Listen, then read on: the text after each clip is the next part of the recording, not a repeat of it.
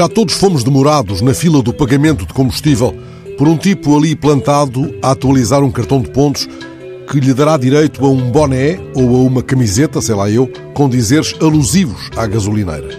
Nunca me ocorreu, enquanto demoro o olhar impaciente no perfil trivial do fulano, imaginar que ele possa repetir as passadas do Assis na rampa da televisão. Sim, é verdade que no poema das Memórias do Contencioso vai o poeta bípede vestindo camisa Lacoste de crocodilo ao peito, mas o que o atrai é afinal o garganteio de um melro na rampa da televisão.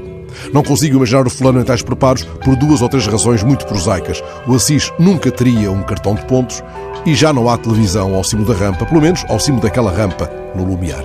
E afinal, foste um dos que largou 700 mocas para passear o canastro com uma camisola de lã igual à do Cosgrave?